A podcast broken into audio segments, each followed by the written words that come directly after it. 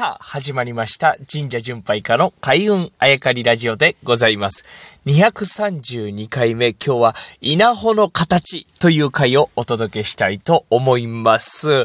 えー、これはですね、僕があの、植物の専門家の方に伺った話、えー、でですね、えー、とてもあの、ま、感動したって言ってもおかしくないと思いますね。目から鱗やったんですけど、感動した、えー、話をそのまま皆さんにお伝えできればなと思っているんですが、これはま、神社の世界で行くと、お米ってすごく大事ですよと、このね、我が国で行くと、すごく根付いたものがお米なんですよって、まあそれね、神道とかお祭りとか神社を通してすごくすごく大事だということもですね、この番組でもずっと伝えてきたんですが、それを植物の専門家の先生から見ると、そうなるのかっていうね、ね、ことがありました。これはま神道、神社とかそういうことではなくて、お米とは何ぞやという話なんですんですね。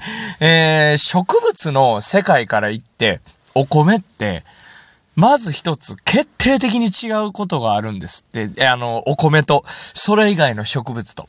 これは何かというと、実り方。そしてその種の落ち方なんですって。これどういうことかというとね、植物も生きているわけですよ。で、子孫を繁栄させたい。残していきたい。これを市場命題として生きている。これはどの植物、どの動物でも一緒ですよね。なので、植物に関しては、今自分、あの、植物は自分で動けないですよね。そこに根を張ったりとか、そこで生きていくものですから、自分では移動できないです。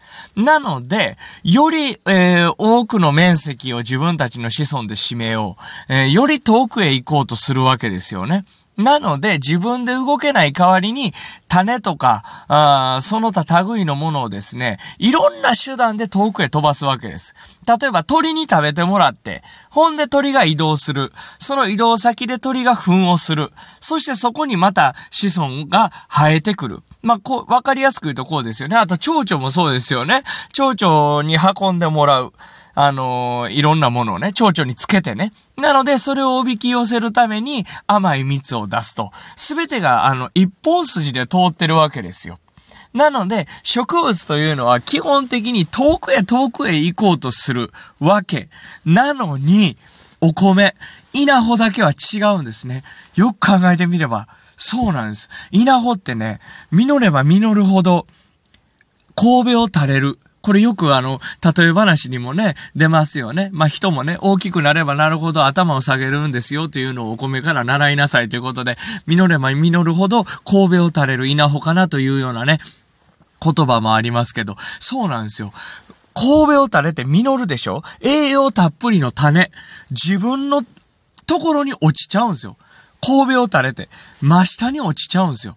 つまり、子孫繁栄したいという植物の中で、お米、稲穂だけが、全然違うルールで生きてるんですよ。だってそうでしょ？遠くへ遠くへ行って子孫繁栄したいのに、あの、実って栄養たっぷりの種をどこに落とすかというと自分が生えてるとこに落とすんですよ。そうすると全然子孫繁栄しませんよね。これね、僕言われて、なるほどなと思いましたね。全く気がつかなかったですね。気がつかないというか、もうそういう知識がないので、そういう発想にもなりませんでした。だから、お米だけが、あ他の植物と違うと。これは、えっ、ー、と、突然変異だそうですね。それまでは、稲穂は他の植物と一緒で遠くへ遠くへ行こうとしてたので、えー、全く違う形で、え子孫繁栄をしていたそうです。それがある日突然、突然、突然、突然変異で、えー、その場に落ちる品種ができてしまったと。こっからがまた面白いんです。突然変異で、その場に落ちる、う実り方をしてしまった。つまり、そこでですね、あ、これすごいやんと気づいた人間が一人いたということなんです。この人間に気づかれなければ、その稲穂はですね、突然変異で自分が生きているところにもみ、種を落とす。そして次もそこで実るんだけど、だんだん土を栄養を食べてしまって絶滅してしまうはずの品種だったと。突然変異によってね。そういう品種だったのに、その突然変異に通りがかった人間で、あ、これすごいやんと。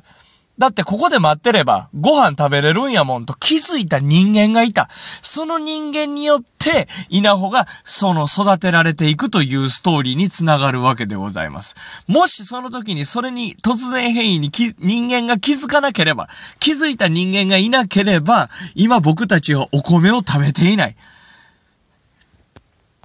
だけにとどまらず、日本、そして神話、神道にお米がいなかった、お米が現れなかったということなんですね。明日もちょっとお米の話をしたいと思います。